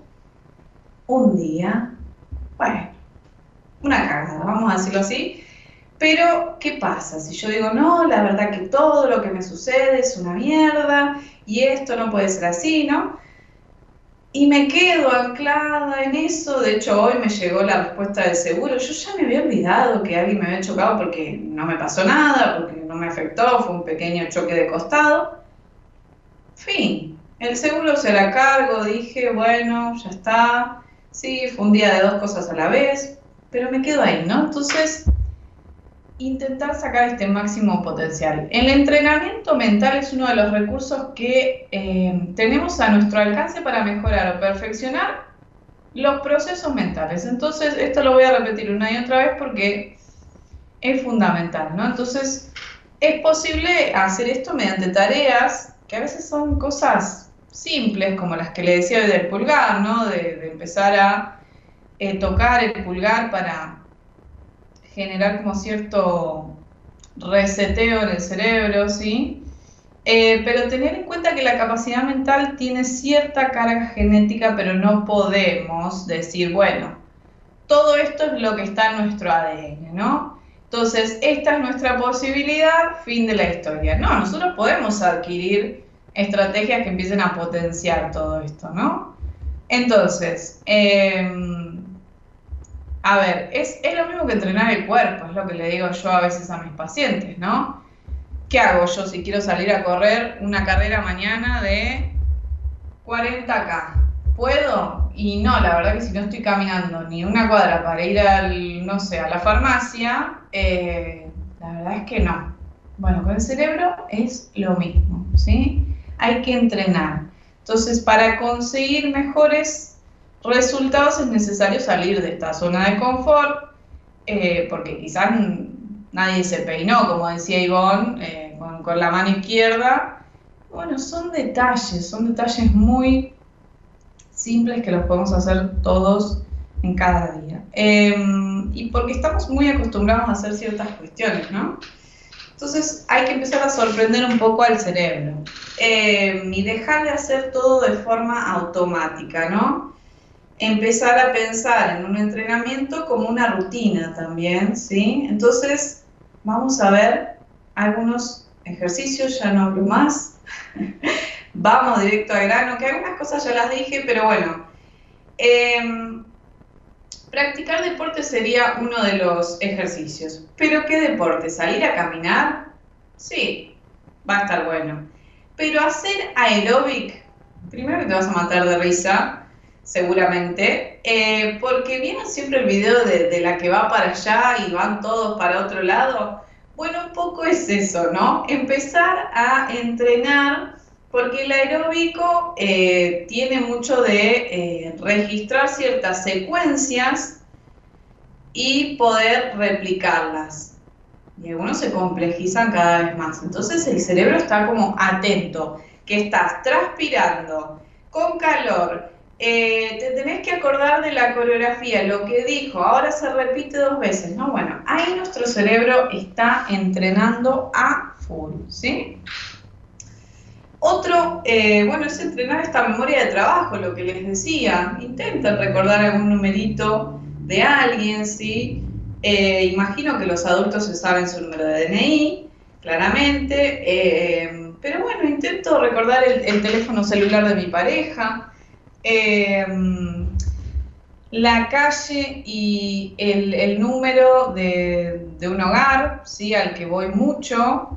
Yo el otro día me juntaba con mis amigas, me junté el, martes a merendar y mm, les decía que yo no sé el piso de ninguna, ¿no? Eh, porque ya lo tengo automatizado. Yo sé llegar a algunas casas, a otras todavía me tienen que mandar la ubicación, porque no sé llegar, ¿sí? Mar del Plata es grande, tengan en cuenta eso y bueno, no conozco todos los lugares, entonces eh, eso también está bueno como ejercicio. Entonces salir un poco de esta zona de confort y vamos a ir a algo que es de toda la vida y es la lectura en formato papel. ¿Sí? Leer en tablet no está tan bueno o no es tan beneficioso como la lectura del libro, del de siempre, ¿no? Em, bueno, ¿qué, más nos, trae un entrenamiento? vivir en ambientes complejos y, enriquecidos, ¿no? Un ambiente en el que haya cambios y nos obliga a estar adaptándonos, ¿sí? Eh, y también en hogares donde, a ver, yo pueda ir ordenando ciertos espacios. Es lo mismo tener mi casa hecho un que eh, tener un orden y de hecho tener como ciertos aires de vez en cuando para decir, bueno, la verdad que esta biblioteca no va más, la voy a pintar o la voy a regalar, voy a traer una nueva, me prestaron una, me regaló una mi vieja, bueno, empezar como a mover un poco los espacios y limpiarlos, ¿sí? Eh, después todo lo que tenga que ver con potenciar la creatividad. Todo es todo, pero por ahí tiene que ver más con el arte, ¿no? Con todo lo referido a lo artístico. El lunes fui a un cumpleaños y eh, de una compañera a la cual yo no había ido a su casa todavía.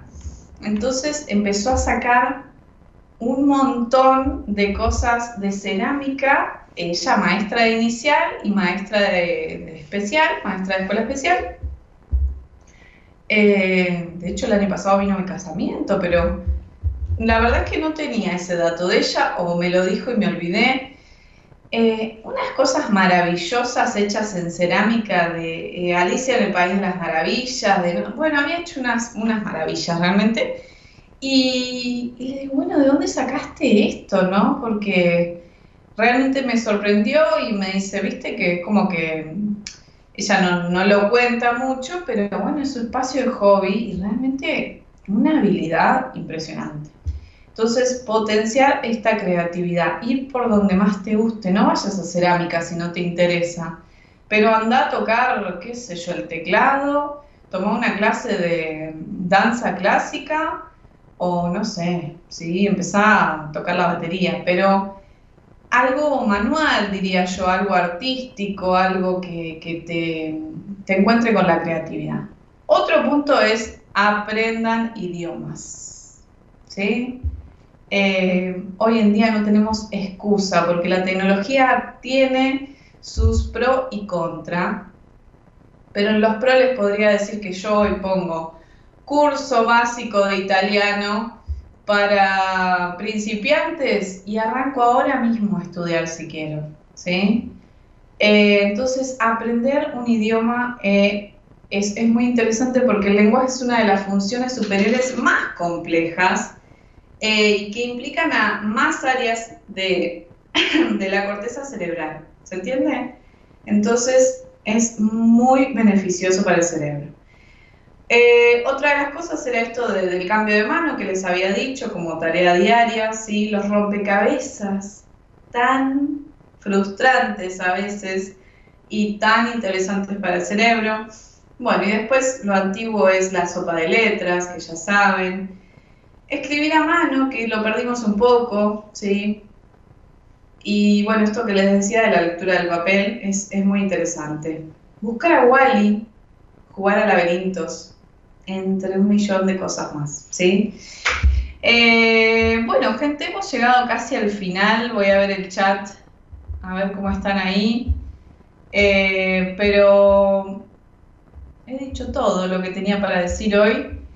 Y, creo que, es esto, ¿no? Lo más importante, poder generar ciertos eh, espacios en el día que yo pueda entrenar mi cerebro, ¿sí?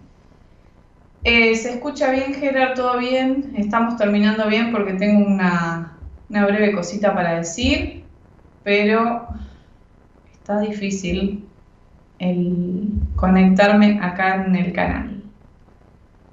Bueno, mientras se abre el canal, eh, les quiero decir que bueno, la, estimulación cognitiva y mantener un, un, estilo de vida activo, digamos, puede prevenir estas enfermedades, como decíamos, neurodegenerativas, ¿no? A veces, o compensar lesiones neurológicas, eh, ya que lo que va aumentando es nuestra reserva cognitiva y se van activando distintos mecanismos que tenemos que son compensatorios del daño, ¿no? Entonces, no es importante solo realizar ejercicio de entrenamiento mental en la vejez, sino que es importante, no me gusta la vejez, quise decir la adultez mayor, sino que es importante hacerlo durante todo el ciclo vital, ¿sí? Entonces, escapar de la rutina, ser una persona activa con ganas de aprender y descubrir cosas, eh, nos puede llevar a, eh, a, sacar el máximo rendimiento a tu mente, ¿no?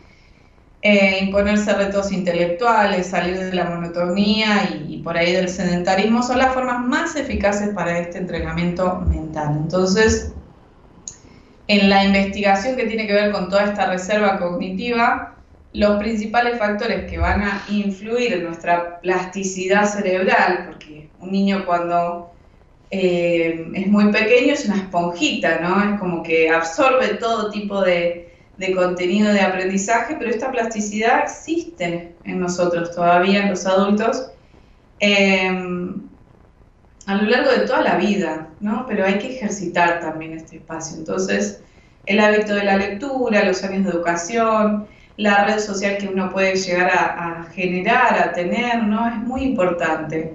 Entonces el cerebro se va moldeando eh, desde nuestro primer año de vida hasta que nos vamos de este mundo, ¿sí?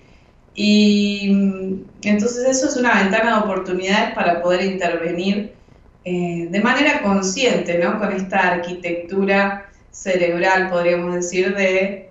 Eh, procesos en cualquier momento de la vida. Entonces, eh, no podemos vivir más que nuestro cerebro, pero sí tenemos hoy un cerebro y lo tenemos que alimentar con oxígeno, con buena alimentación física e intelectual, dormir bien, hablar bien a tu cerebro. Así que eh, eso les quería decir hoy. Voy a ver si puedo ingresar al canal. Eh... Bien, estuvo Dani comentando ahí. Bueno, gracias Dani por estar. Logré usar el mouse con la mano izquierda. Bueno, eh, gracias por estar ahí. Gracias a todos los que se quedaron en este horario. La verdad que es, es, hermoso compartir un poco de, información, en este caso de, un entrenamiento, ¿sí? Así que todos los días un poquito, como salir a caminar, también tengo que entrenar mi cerebro. Así que gracias a todos por estar ahí. Imagino que nos vamos a ver en, noviembre, en el último programa de, este año, que ya se termina, es tremendo, quedan dos meses para la Navidad. Así que bueno, gracias a todos por estar ahí, muchísimas gracias por el acompañamiento. Hay mucha gente que me escribió, que está ahí en los comentarios que me escribe por las redes.